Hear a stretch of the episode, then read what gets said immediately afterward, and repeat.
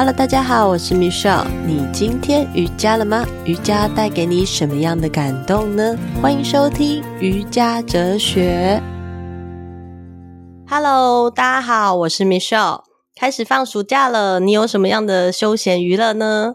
除了做瑜伽，也可以在家或咖啡厅阅读，也许是一个不错的选项。那这阵子呢，我读了一本书。当我拿起这本书开始阅读的时候，我的眼睛真的是目不转睛的一直盯着这个文字，然后我发现我自己的意识就进入到这个作者的书中，这整个的故事，我的内心随着那个文字的节奏一直在流动、起伏着，其实是很感动、很感动，而且这是我第一次有这么深的感觉，也是我第一次想要彻夜不睡的把书念完。那当然不可能彻夜不睡，因为我还有小孩子，所以就整个感觉就是。好奇妙的流动哦！我一直很好奇后面的结局到底是会发生什么样的事情，甚至我突然就有一种感觉，就是我我的冲动想要把我的读后心得写给作者，所以我一定要好好来跟大家介绍这本书。这本书书名叫做《所有相遇都是灵魂的思念》。那我要跟大家讲的就是，我真的有写了读后感想给作者，所以今天非常非常开心的就是。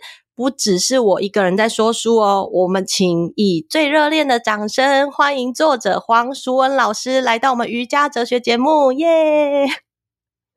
哇，谢谢惠珊给我做了一个这么详细的，还有你个人的那种嗯很诚恳的邀约跟表白哈。然后我跟大家介绍一下我自己，我是所有相遇都是灵魂的思念的作者黄淑文。我用了四年写这一本书，然后这四年我又做了十一万个大礼拜，算是很诚恳的献给读者这一本生命之书。真的，老师，我我就是看了你写十一万个大礼拜，我其实真的真的很很佩服诶。呃，我就是每天都做一百零八个。哦天呐，然后慢慢做，慢慢做这样子，哎，做了大概两年半，两年半就做完了，真的太厉害了。因为我前几天是我第一次跟我邀约我妈妈去做一百零八的拜日式，跟大礼拜是不一样。但是做一百零八的时候，我我第一次这样做，我的感觉就是我的身体，我真的能坚持吗？我有好多好多意念。在脑中这样一直浮现，所以我今天想要就是好好的来跟老师聊聊这本书。对啊，老师真的是太让我佩服了。我觉得做那个大礼拜呀，哈，就是说让我可以一直坚持做下去的是，嗯，感动。就是我现场看到西藏的藏民，然后他们就是五体投地的趴在地上，然后那个地上又是很脏的那个地面。然后我就会去想说，到底是什么样的信仰的力量，让他们愿意这样子匍匐在地上，好像对生命一种百分之百的心悦诚服。对，这也是我自我探索的旅程的开始。就是说我到底要怎么的去过生命，或是怎么去走完我的旅程，然后用一种心悦诚服、顺着生命的流。让它流动下去，因为有时候我们在这个过程当中，都会对生命有一些困惑、不了解，对，好，甚至不甘心。嘿，我们如何做到五体投地、趴在地上、心悦诚服呢？所以，我觉得我在做这十一万个大礼拜的旅程当中，我觉得我得到很大的成长。对，所以老师，你是边做边在家里做十一万个大礼拜，然后边持续的这样子写作吗？你觉得做完大礼拜有特别写作会特别顺畅吗？嗯，这个要从我为什么去西藏开始说起哈。所以我想要跟大家分享，说我为什么会想要做十万个大礼拜。好，其实是跟我去西藏的这一段旅程有关系。我是到二零一六年的时候，我才第一次去西藏。去西藏之前呢，哈，其实我也是跟普通的妈妈一样，就是在家里带小孩，然后写作，然后我没有出国旅行过，除了去，除了二十几岁去蜜月旅行之外，我没有自己一个人去旅行过。这中间真的都是完全的，就是在家里陪伴两个小孩，直到他们高中长大，我我才有机会放手去旅行。对对。那去西藏之前，我刚好完成了我的第七本书《人生难免会有伤》，然后写完之后要出版的空档就是有三个月，我就决定我要去西藏旅行嘛。对。没有想到我要去西藏旅行的时候呢，我的电脑突然中了一种勒索病毒，嗯，就是我所有过去的档案全部都消失。Oh my god！然后当然我心情很不好啊，啊啊然后在心情最不好的时候，很少在生病的我又重感冒。那我有时候我们生病也是一种排毒嘛，对对。所以我觉得我的人生，因为作者最宝贵的就是这个创作的作品，没错。然后我的作作品全部都中毒，而且完全救不回。啊天啊！然后我整个人就躺躺在床上。所以我那时候根本也没有心情去去去西藏做任何准备了，所以我就时间到的时候就带带着病恹恹的身体去到西藏。嗯，然后没有想到我去西藏的时候，我发现那那完全是我的故乡，我的穿着，因为我一直都绑辫子绑了二十几年嘛。对对对。然后看到那边的藏民，他们的表情、他们的走路的神态、说话的方式，好像几乎都跟我一模一样。哦，所以很多那个同团的那些旅客跟团员都说，他们简直是陪我到西藏去回娘家吗？对，然后我到那个西藏的时候，因为我完全没有做准备，所以都是导游讲什么我就吸收，听自己想听的。一般我们旅行都是这样嘛，看自己想看的，然后旅自己选择部分的来听。对对对，那其中有一段的话，就是导游带我们去看那个文成公主。对，文成公主的话，像我们这个年代读历史课本都很熟悉，就是一个唐朝的公主，嗯，十六岁的时候跟西藏的藏王和亲嘛。对，那这个故事听起来也没有什么的，好像就是教科书里面的一个历史故事，历史的，对对，所以我听的时候也不以为意。嗯，可是当导游带我们到西藏的大昭寺，看到文成公主的雕像的时候，因为文成公主旁边就是她的先生。藏王松赞干布嘛，对，看到那个松赞干布的时候，跟文成公主在一起的时候，我突然跳出一个女人的直觉，对，我就觉得这个女，这个文成公主根本不爱她的老公，不爱她，我我我不知道为什么我会跑跑出这种直觉，哈、嗯，所以我我我，然后我又听导游说，文成公主她十六岁嫁到西藏之后，然后她是松赞干布的第五个小老婆，对，嫁到西藏来之后又三十年。都没有再回到自己的故乡西安，然后我就看到那个雕像的文成公主看起来就是不开心的样子嘛，所以我我感觉很不开心。然后当我把这个新的跟团员讲的时候，他们都觉得啊，师傅你实在是想太多了。他他们不会有任何一个人去注意雕像的这个表情跟感觉，对，所以这个就来了。我我们每个人都在接收整个宇宙给我们的讯息。会属于你的，或是有一些你该去深入了解的，自动就会跳到你的面前来。所以我就把文成公主当做我的功课之一。那，也有可能是因为我一直以以来做那个色彩疗愈工作啊，大部分来来到我面前诉苦或是做疗愈的女性，大大部分都是爱上一个不能爱的人啊。对，好，不是自己背叛先生，就是先生背叛他，或者是。人际关系、情感的问题，也有可能这些让我连接到文成公主的这个这个情感的坎坷，所以我就做了很多的想象。就是我在做这些联想的时候呢，我觉得其实我很单纯呢，我只是在为一个十六岁的少女祈福。嗯，就是说文成公主刚从西安嫁到西藏来的时候，她才十六岁。对，对，那我就想，十六岁的时候她嫁到西藏，才发现。她是松赞干布的第五个小老婆，然后年纪又大她很多岁。她爱的是他被迫去爱一个他不能爱的人，对啊，对，也不想爱的人，嗯、可是却不得不去爱。嗯，所以我就一直为他祈福。那我这种为他祈福的起心动念很强烈哦。我一直回到台湾，我还是继续为他祈福。嗯嗯嗯，嘿，因为我觉得人的灵跟灵如果可以相通的话，文成公主应该是知道我的心意。所以后来我隔年又到西藏去旅行的时候，刚好我听导游说，在西安的广仁寺，因为文成公主有三十年没有回她的故乡嘛，所以广仁寺就替文成公主做了一个新的雕像。然后让文成公主回娘家，然后我就想说，文成公主回娘家应该是很开心呐、啊，所以我就到西藏旅行之后，我就从拉萨飞到西安去看那个雕像，或是文成公主有没有因为我的祝福感觉到开心一点。对对对，对，所以所有的人听到我这些想法，都觉得我实在是想想太多了。那个一个雕像呢，会有什么样的变化呢？可是那时候我觉得很奇怪，我就觉得说，为什么我一直挂念的一个十六岁的少女，有一段不愉快的婚姻？对对，哎，我我一直很想证明说，文成公主一定了解我的心心意，一定感觉得到。对，所以后来我就到西安的广仁寺去了。那果然果然看到文成公主有一个雕像，它比西藏的雕像还丰丰满，然后看起来真的比较开心。所以我就请求那个当地的导游让我为文成公主拍一张照片。那因为一般的话，神像是放在那个玻璃里面嘛，然后神像也不准那个旅客拍照。可是我还是请那个导游跟我说：“哎，我我送你一本我的书，因为那时候我刚出完那个二零一六年《人生难免会有伤》那一本书嘛，然后我就送给他那一本书。那导游收了我的书之后，当然就不好意思拒绝我，就让我去拍文成公主的那个雕像 照片。对。”对，结果我一拍的，我要拍之前，我就跟他说：“文成公主，我是这个世界上可能最了解你情感坎坷的人哈。如果你了解我对你的心意的话，请你给我一个暗示。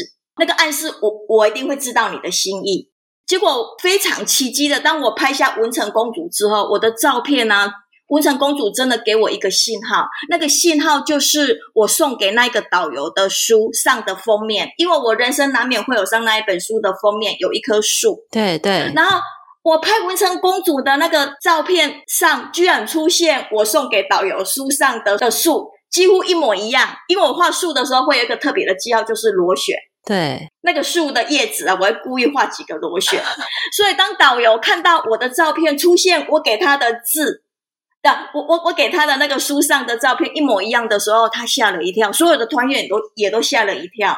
他觉得我对文成公主的祝福跟感情，真的可以超越一千三百年的时空。没错，嘿，当下我我我那时候就发愿，我要为一个十六岁的女孩的情感的坎坷，跟在爱里面寻找自我，写一本长篇小说。那事实上，我以前从来都没有写过长篇小说。对，所以那。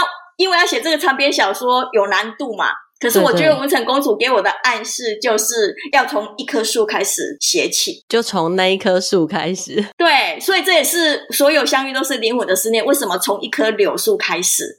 因为那一棵柳树有很多的坑坑洞洞嘛，那每一个坑坑洞洞都好像象征我们的生命中有一些秘密不堪，还有伤口。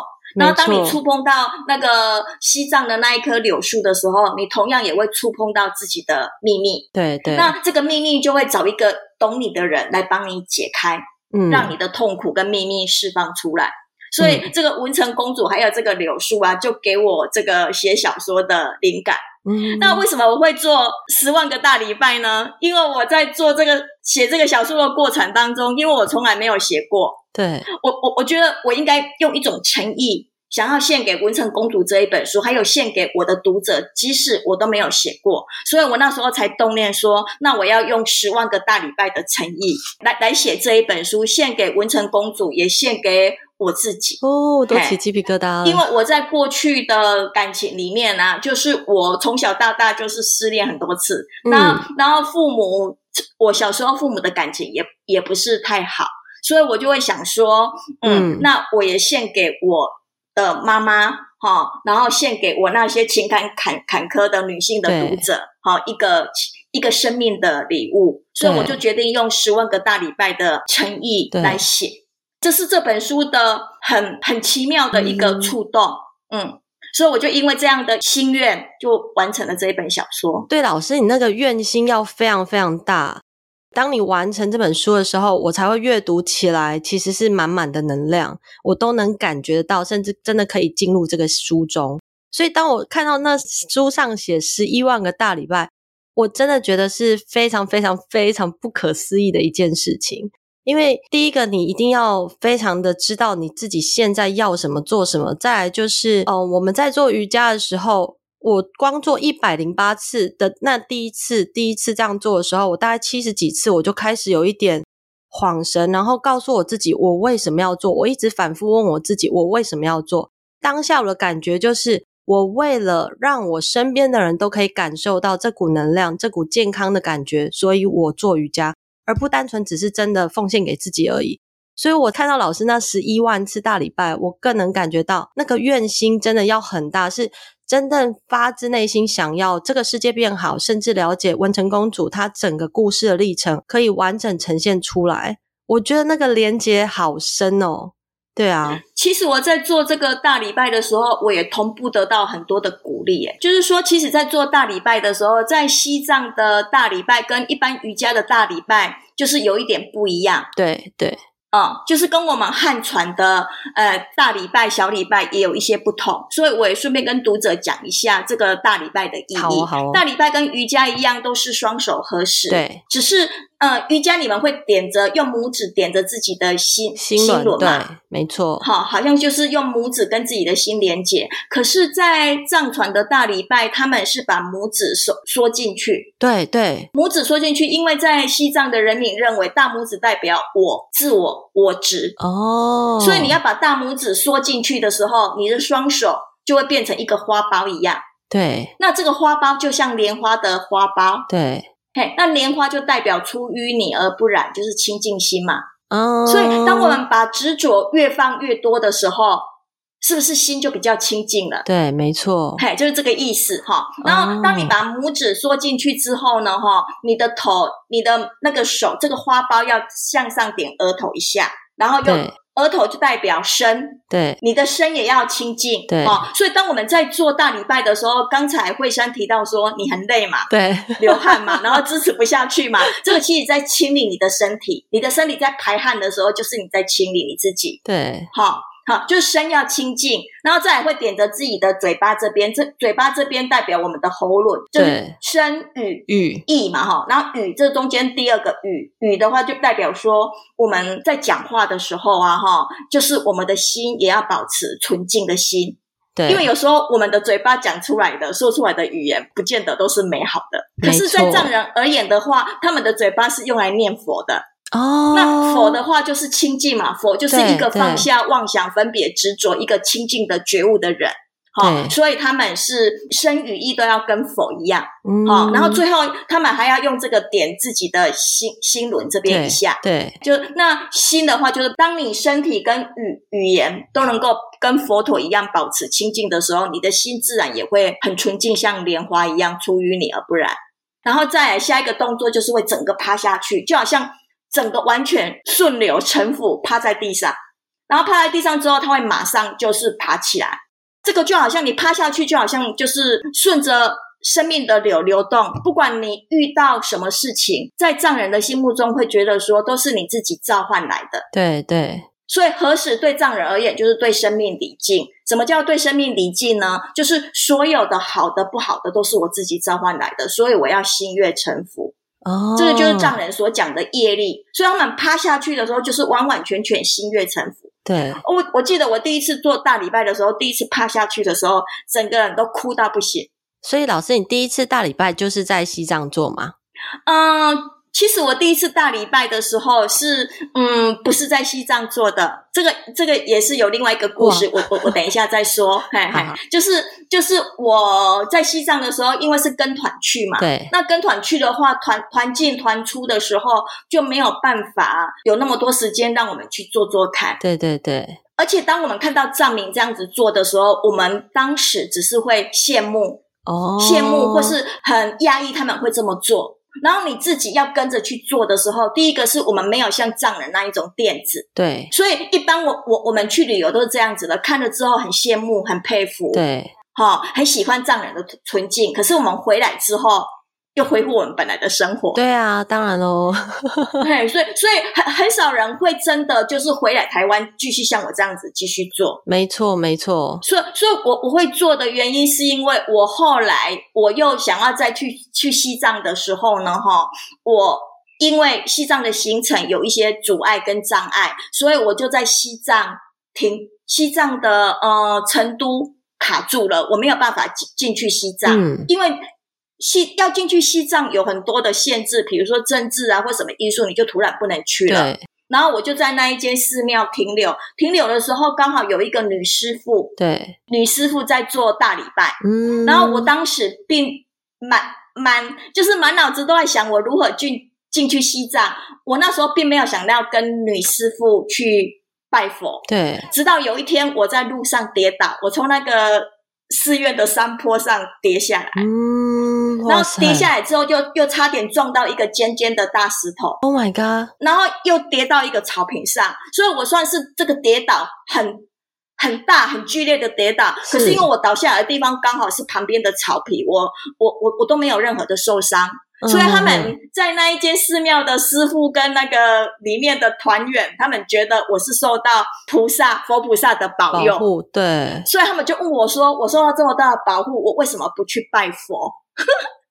所以我，我我我当时，而而且他们觉得说我我难道要跌倒之后，我我才懂得怎么去匍匐在地上吗？哦，懂意思。哇塞！他们觉得我不够谦卑，不够心悦诚服，所以佛菩萨要透过这个跌倒的方式，对，让我完全匍匐在地上，对，让你意识到这件事。对，因为藏人的大礼拜就是匍匐在地上嘛。对。那一般我们做大礼拜的话，其实我们都是大部分顶多做小礼拜而已。对，就是跪拜的，我们不会想说像藏民一样全部趴在那个地上这样子拜。嗯，所以那时候我跌倒的时候有一点惊讶，所以我才想说，好吧，那我去跟师傅做大礼拜。嗯。那没有想到师傅他们做的大礼拜呢，哈，是每天清晨都要环绕寺院。礼拜三圈，可是因为我话已经说出去了，而且他们又觉得我丝毫无损，一定是受到佛陀的保佑，嘿，所以我就硬着头皮这样子拜了。我刚开始连拜几下十分钟，我我都倒贴在地上，没有办法爬起来。对对，嘿，所以所以我那时候拜的时候都是一边哭一边拜的，因为我觉得我可能生命不够谦卑，为什么拜下去对我而言这么艰难？嗯嗯，所以每每一个礼拜，所以我后来。我回来台湾之后，其实我本来人人的性格是很难改变的。我回来台湾之后就想说，哎，我该对佛陀做的我已经都做了哈，所以我回来台湾之后，我又继续我本来的生活。所以人生有很多的巧合，哈，是是这样来的。我我本来并没有想到要继续做大礼拜，然后直到我去淡水的老街逛街的时候，遇到一个老板娘，老板娘就问我说：“哎，师傅，你去西藏有什么收获？”我就跟她说：“我这一次没有办法进去西藏，不过我有到一个寺院里面做一些藏人的那种藏式的大礼拜。”他，然后他就问我说：“你感觉如何？”我就说：“我感觉很棒啊，哈，就是一边拜一边哭啊。”嗯嗯嗯。结果这个老板娘居然问我一个问题，说：“如果那么棒的话，你回来台湾，你有继续做吗？”嗯。诶，我那时候突然想到说：“对哈，我我为什么不愿意继续做？”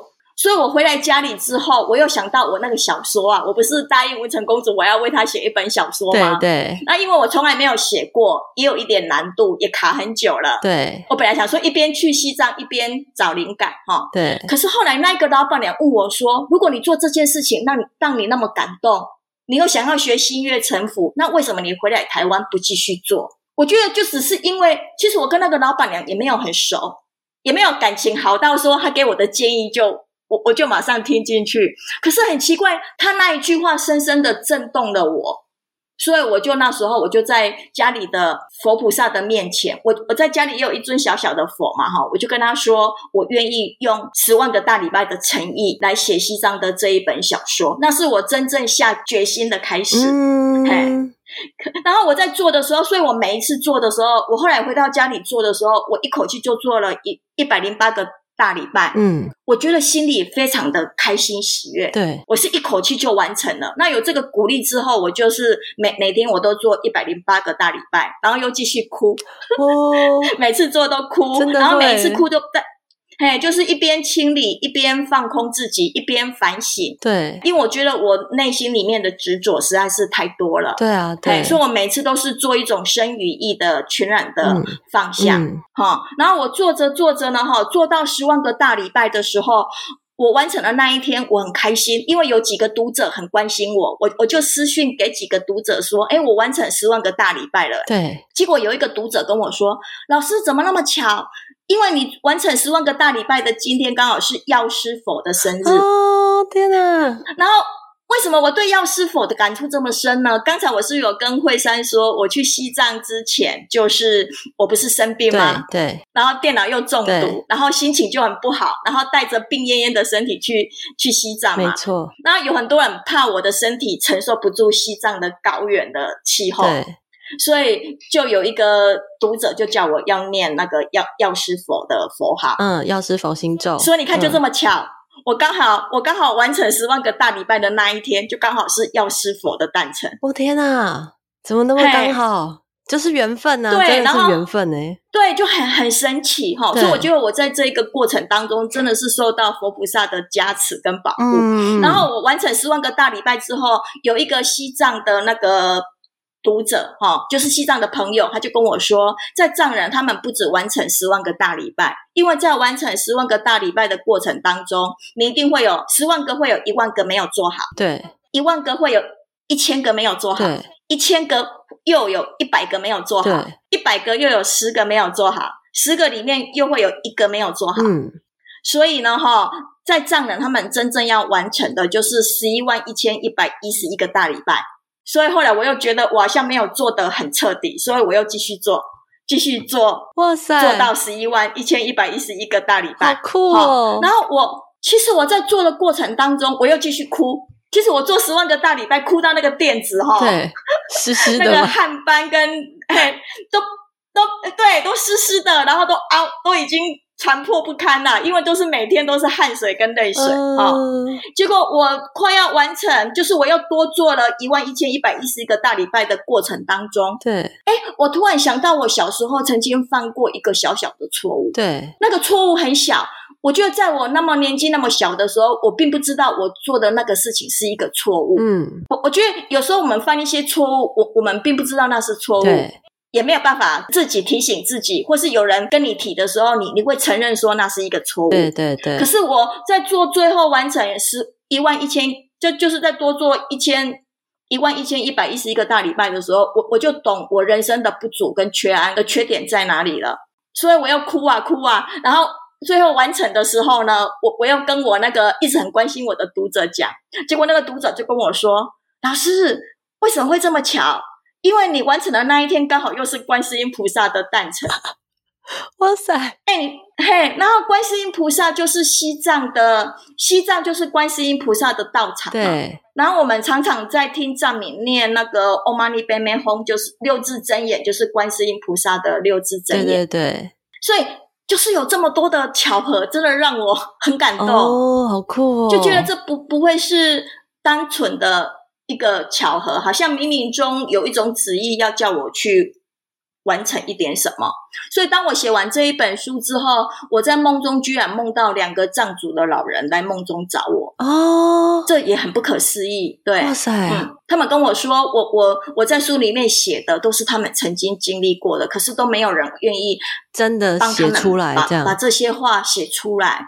嘿，而且是藏族很老的老人哦。哦天哪！他说他们童年也曾经经历过一些事情，他们不敢讲，也不能说。对，嘿，然后他们很感谢我把它写出来。哦，所以当我完成这一本书的时候，我觉得不只是为童年的自己完成，也为藏族的一些老人啊，献给西藏，还有献给一些曾经在寻找真爱的读者，用十一万个大礼拜献给他们的书，而且这个过程真的得到很多。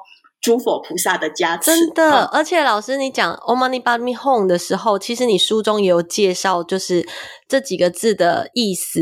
我当时我在念的时候，我就觉得天哪！我小时候知道这六六字真言，但是其实含义我们通常都没有那么的清楚。当你这样在书中这样写的时候，然后再去感受整个观世音菩萨他的那个慈悲跟他的智慧要。带给整个世界的时候，那种感觉，我觉得天呐，我自己都会边读书边起鸡皮疙瘩。然后另外一个就是，我记得你在书中写到文成公主，文成公主是有一点像是绿度母的化身嘛？化身，这个也蛮巧的。对对，所以我那个时候我就想，绿度母不就是观世音眼泪吗？所以其实这都有连结的。我就想说，这本书也太厉害了吧？对对，我就觉得说这一段。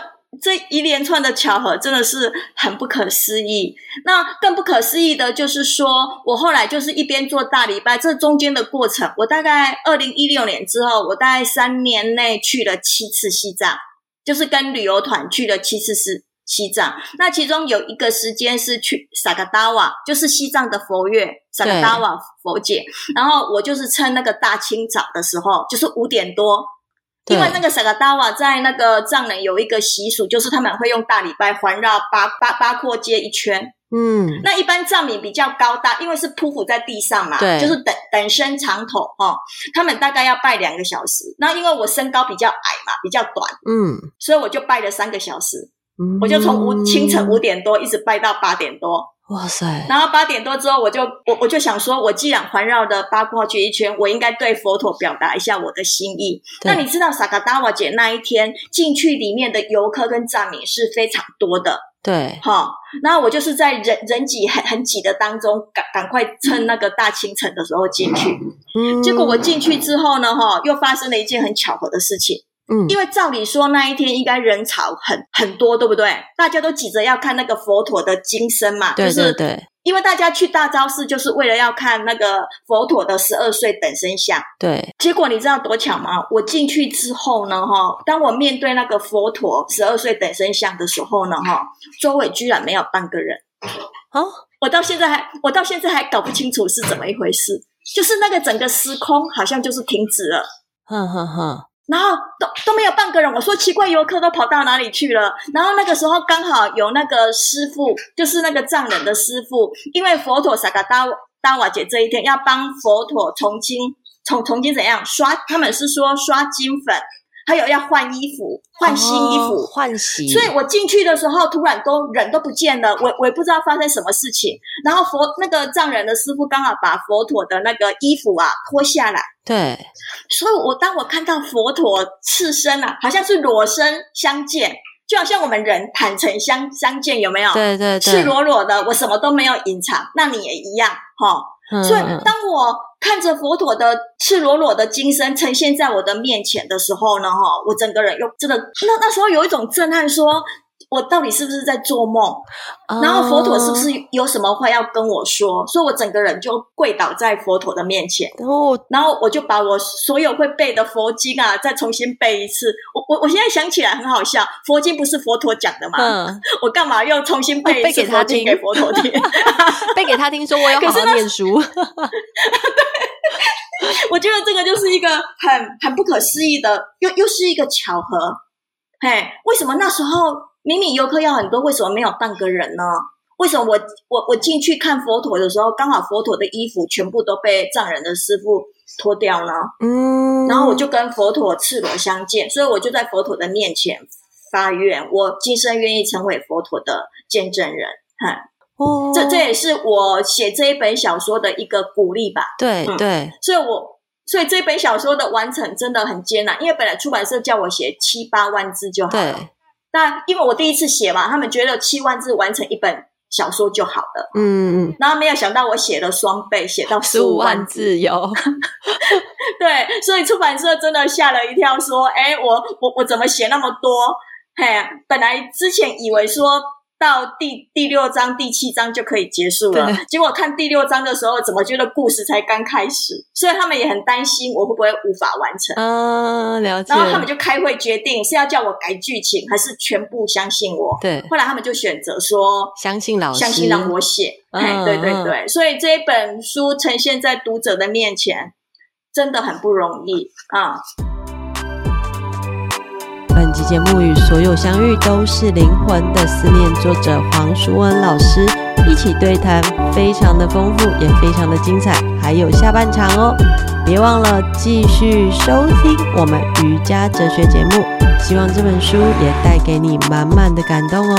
下周见，Namaste，感恩，感恩，感恩。